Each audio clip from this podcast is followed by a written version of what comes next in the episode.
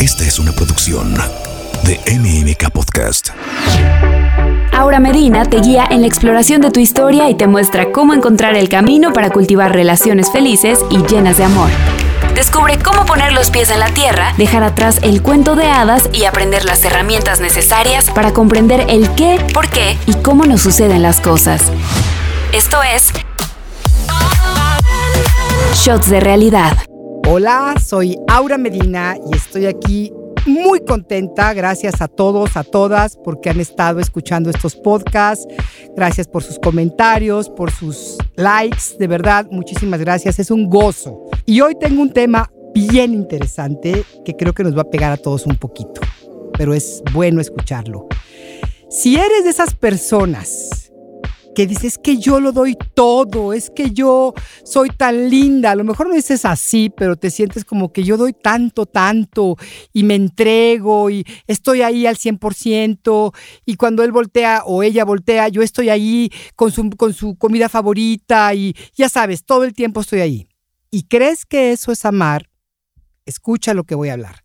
Pero también, si eres de esas personas que dicen, yo, yo no necesito a nadie. Yo soy súper independiente, yo voy por la vida, gracias a Dios, no necesito a nadie. A mí me enseñaron que necesitar era sufrir, entonces no necesito. Bueno, pues también te va a tocar a ti hoy, porque eso de la independencia yo le llamo la falsa independencia. Entonces, déjenme les platico. Hemos estado hablando cómo es esta parte de no ver, de no ver la realidad, que tiene mucho que ver con nuestras heridas, y que desde estas heridas creemos que estamos amando intensamente o que estamos siendo tan independientes, pero aquí hay algo que necesitamos saber. Ya ahí les va. Una de las grandes raíces o de las profundas raíces de todos estos dramitas que tenemos en las relaciones son dos heridas profundas. Una que ya la han escuchado mucho más, que es la herida de abandono. Y la otra, que podríamos decir que es la herida de engullimiento. ¿Qué quiero decir con engullimiento? Tragar, como si te tragaran, así literalmente. Y estas dos heridas, que las tenemos normalmente todos, las dos, las llevamos de una manera tan inconsciente que no las reconocemos, no nos damos cuenta que desde ahí estamos relacionándonos. Todos llevamos estas heridas adentro. ¿Por qué? Porque son nacen de experiencias muy particulares de la infancia. ¿no? Y sí, a veces estamos más identificados, identificadas con una que con la otra. Pero de esa forma vamos creando relaciones en las cuales sí estamos reflejando estas heridas. Y cuando empezamos a entender un poquito, nos damos cuenta que eso no es tanto amorcito. ¿Sí? Y que es realmente el relacionarme desde estas dos heridas, que hoy te voy a platicar mucho acerca de ellas para que las puedas descubrir en ti misma, en ti mismo. La primera herida, que es la herida de abandono, que como digo, esta ya la hemos platicado muchas veces, pero no importa, hablemos porque siempre, siempre es bueno entenderla un poquito más. Esta herida de abandono, que básicamente se forma en los primeros años, en los primeros dos años de tu vida, si no es que hasta inclusive en los primeros seis meses, de acuerdo a alguno de los modelos de Mahler entre ellos, entre ellos es básicamente viene de la negligencia de nuestra madre, de nuestro padre, ¿sí? Eh, digamos que es como esta, esta sensación de que nunca voy a tener a alguien que esté conmigo al 100%, que llene mis necesidades, que me satisfaga, que me haga sentir feliz, que me quite el miedo, que me quite esta, esta, esta como sensación de mucha soledad. ¿Les ha pasado? Bueno, esa es una consecuencia o son manifestaciones de nuestra herida de abandono. Y entonces, por causa de esta herida, por este trauma, por estas experiencias, que repito, la herida de, abandono no es necesariamente que mi madre se fue de mi vida y me abandonó, o mi padre me abandonó a los 14 años. No, eso ya no aplica, eso ya es más bien una, una repetición de esa herida de abandono del primero, de los primeros seis meses. Esa herida tiene más que ver con no haber recibido una serie de satisfactores en necesidades primarias, primordiales, que era necesario tener. Y a lo mejor tuviste una madre muy linda, muy buena, que estaba muy ocupada, que estaba deprimida, que estaba enferma, que estaba enferma, un padre que todo el tiempo ocupado. Entonces nunca pudiste llenar esas necesidades. Y es importante escucharlas porque algunos de mis próximos podcasts se van a referir a todas estas necesidades y a estos huequitos que andamos cargando, que uno de ellos es la herida de abandono.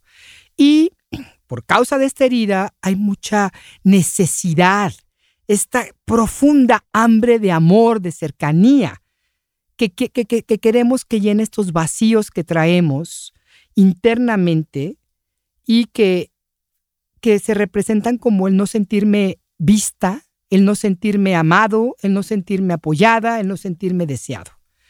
Y la única manera que hoy creemos que es la correcta para llenar esta herida es precisamente encontrando ese amor, siendo amados, apoyados por otra persona.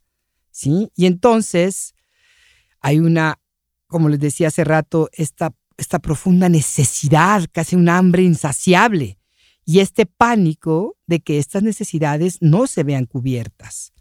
Y sin darnos cuenta, estamos alejando el amor que tanto queremos.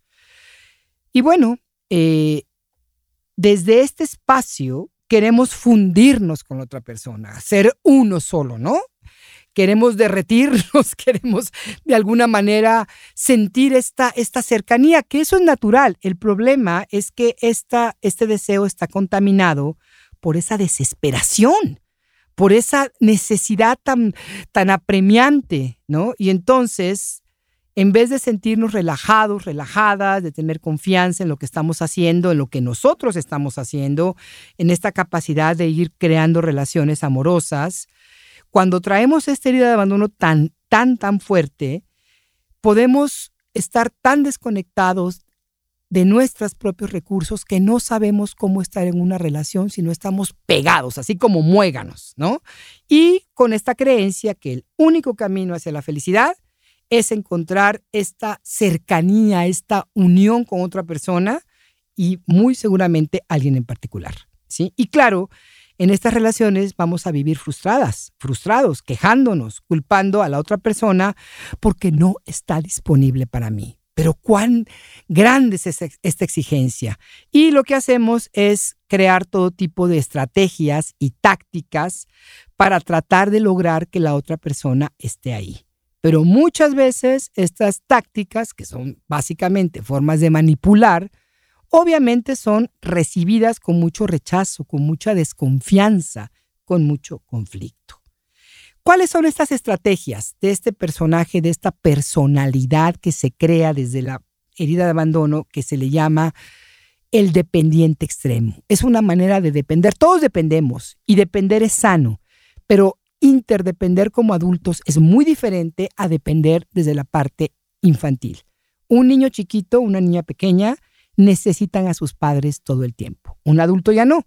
Y el problema es que seguimos dependiendo como si fuéramos estos niños de 3, 4 años. Y claro, eso se lo ponemos a la pareja, se lo ponemos al de enfrente y lo ahogamos, literalmente. Entonces, ¿qué pasa? Vienen los rechazos, vienen los conflictos y no entendemos por qué nos pasa esto una y otra vez. ¿Cuáles son estas estrategias, estas tácticas? Bueno, suplicar, rogar, quejarnos todo el tiempo, culpar a la otra persona cuando no es una persona receptiva de mis súplicas, ¿no? Exigir todo el tiempo, tratar de manipular y controlar para ver si así se queda conmigo. Y cuando no logro nada de esto, me resigno y me deprimo, ¿no? Y podemos pasarnos años en estas conductas y nunca darnos cuenta lo inútil que son, ¿no? Y aun cuando vemos que nada cambia, seguimos convencidos que el problema es la incapacidad de la otra persona para relacionarlo. No nos damos cuenta de lo que está trabajando, lo que está pasando con nosotros. Esa es entonces la personalidad del dependiente extremo dentro de la relación, que como les decía, viene de la herida de abandono, los primeros meses de nuestra vida. Y vamos a la siguiente personalidad, que es menos conocida, que es la del antidependiente o el independiente falso, ¿sí? Este viene de esa herida que les decía hace rato de ser engullidos. Este es un poquito más adelante en la historia de nosotros, que sería como a los dos años se supone que ya estamos como en este momento de ir buscando la separación, salirnos del abrazo de la madre y empezar a caminar hacia ese proceso conocido como individuación, que es natural en todos los seres vivos. Vean un video de, animalitos cuando son pequeños, cachorritos, los mamíferos sobre todo, los padres, la madre ahí está. A veces el padre, pero más que nada la madre. Y cumple todas las necesidades porque ellos saben, tienen un instinto que nosotros hemos bloqueado y perdido y entonces no sabemos muchas veces qué hacer. Pero entonces ese, ese animal sabe cuándo es el momento de soltar. Yo una vez vi un video donde la, la osa tiene estos dos pequeños ositos y ay, qué bonitos y juegan y todo. Y llega un punto donde la mamá sabe que tiene que soltarlos porque si no lo hacen, no se van a ir y no van a sobrevivir. Entonces los sube a un árbol y ahí los deja y se va. A mí me rompió el corazón, pero me doy cuenta que es la forma de la naturaleza de ayudarnos a sobrevivir. ¿Qué pasa con nosotros los humanos? Las madres sobre todo, porque esto viene de la madre también, algunos padres tenemos tanto miedo, somos tan aprensivos, que no sabemos cómo soltar a nuestros hijos, cómo irlos soltando. No es que los vayas a soltar y ya no te vuelvo a cuidar. A los dos años, a ver, párate y haz lo que tú quieras, porque ese es un gran error también. Eso es la negligencia. Pero no, es más como decir, ok, yo tengo que ir enseñando a mi hija, a mi hijo, a que se vaya haciendo cargo de sí mismo. Y entonces entra la madre, pero también tiene que entrar la energía del padre porque justo esa energía masculina es la que ayuda al niño, a la niña, a separarse del abrazo de la madre y empezar a caminar y empezar a hacer sus pininitos a, otros lados, a experimentar, a explorar. Si la madre es demasiado miedosa, si se abruma demasiado, si no quiere, si no tiene en su vida más que ser mamá, pues obviamente no quiere que el hijo, que la hija se les retiren demasiado.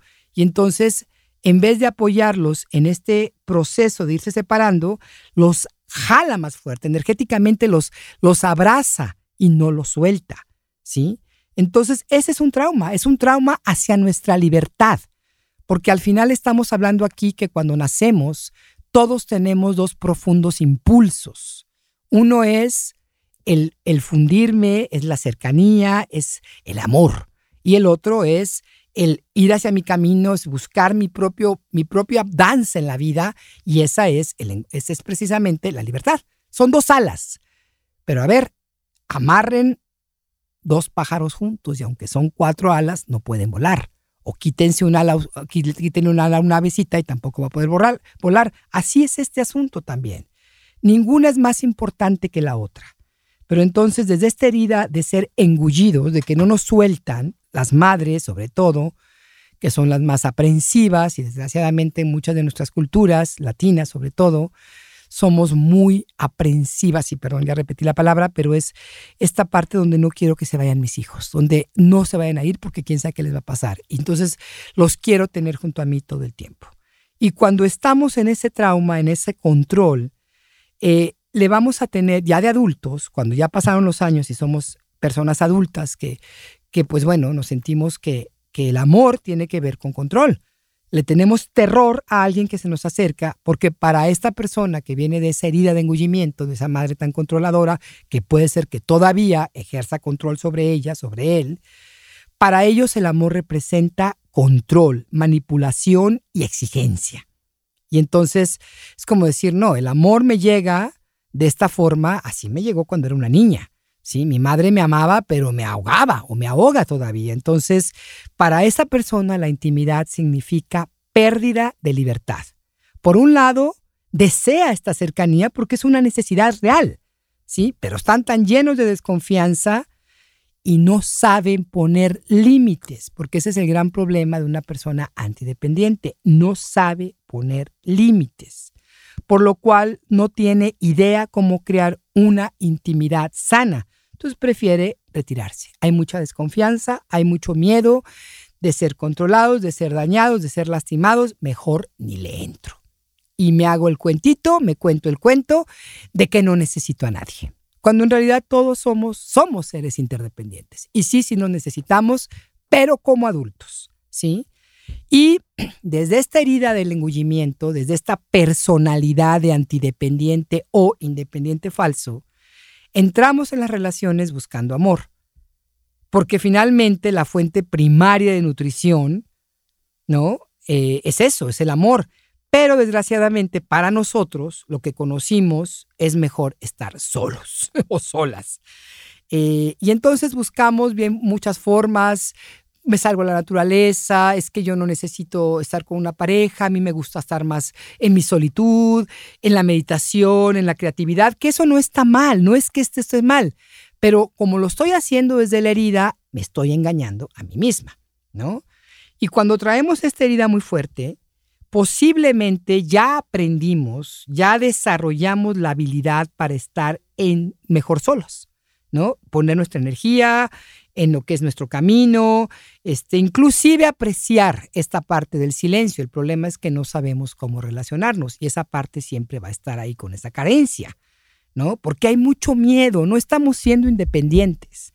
Estamos actuando como el dependiente de la herida de abandono actúa desde el miedo a no poder ser nutrida, a no poder encontrar a alguien que le ayude, que le apoye, este personaje de antidependiente también está contaminado del miedo a la cercanía. No nada más al famoso compromiso, a simplemente intimar, tener una relación cercana, ¿sí?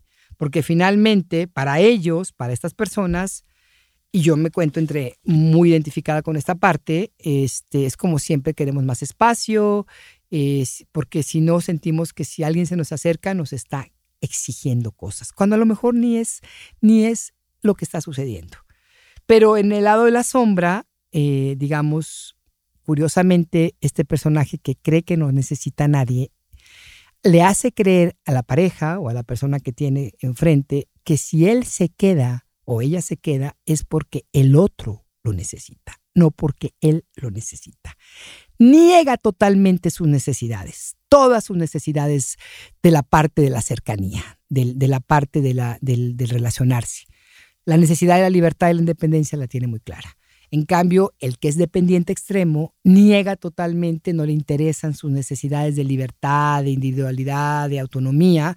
Lo que quiere es asegurarse de que esté con él o con ella la persona que quiere, la persona que necesita. Y aquí entender algo que es importante.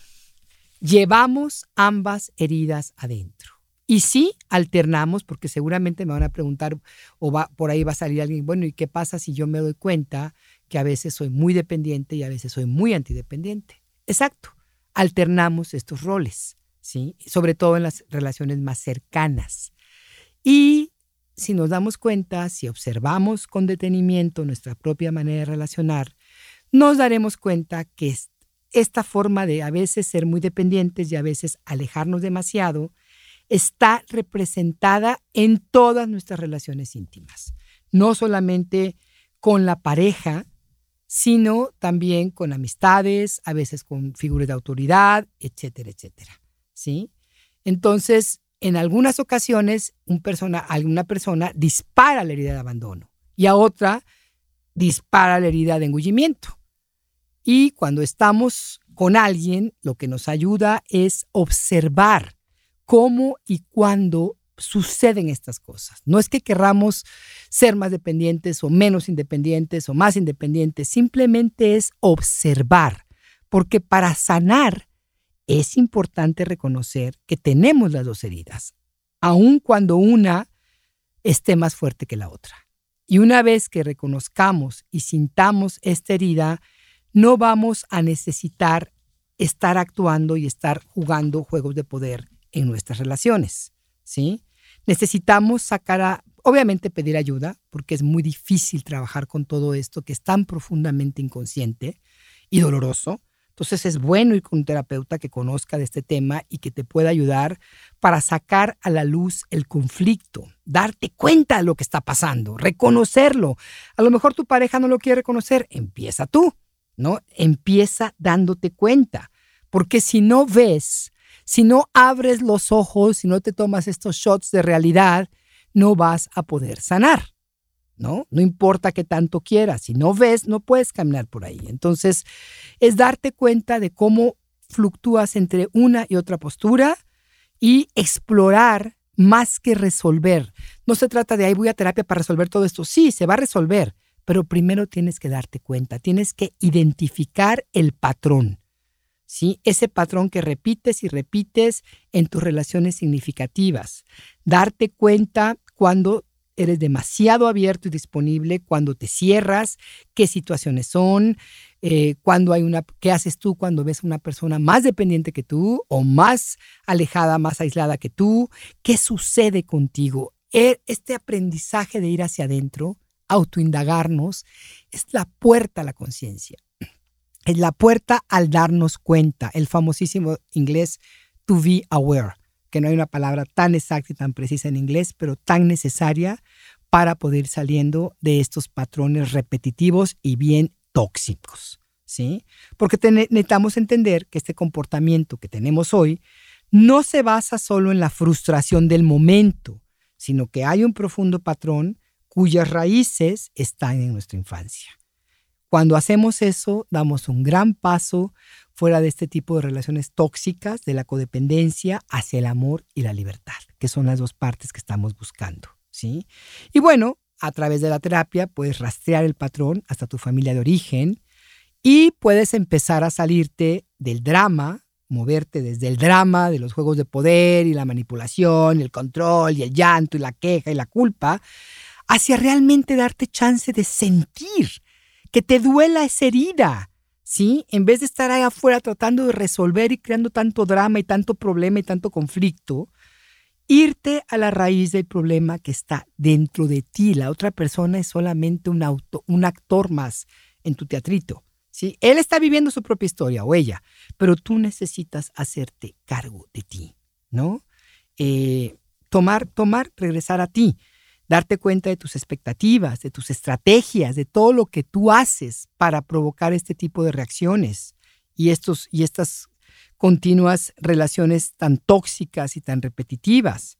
Y trabajar con tu miedo. En pocas palabras, el antidependiente necesita reconocer que también trae un niño, una niña herida que ha cubierto tratando de evitar relaciones con esta famosa evitación. El dependiente necesita reconocer que él o ella también tienen un gran miedo de ser controlados y a que no se le permita poderse alejar y separarse para encontrar su propio camino cuando ya esté lista. El antidependiente necesita compartir en terapia, en este trabajo, sus miedos de esa cercanía.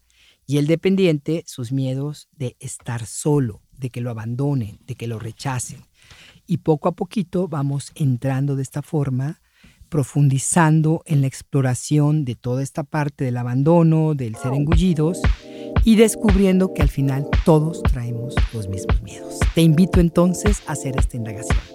Muchísimas gracias y te espero en el próximo episodio que justo vamos a tocar esos huequitos emocionales que nos llevan a crear todo este tipo de dramas en nuestras relaciones. Te invito a que me sigas en mis redes, en Instagram, en Facebook, en Twitter como Aura Medina de Witt y en mi página auramedina.com. Te espero ahí y muchas gracias. Un gran abrazo. Shots de realidad con Aura Medina. Esta es una producción de MMK Podcast.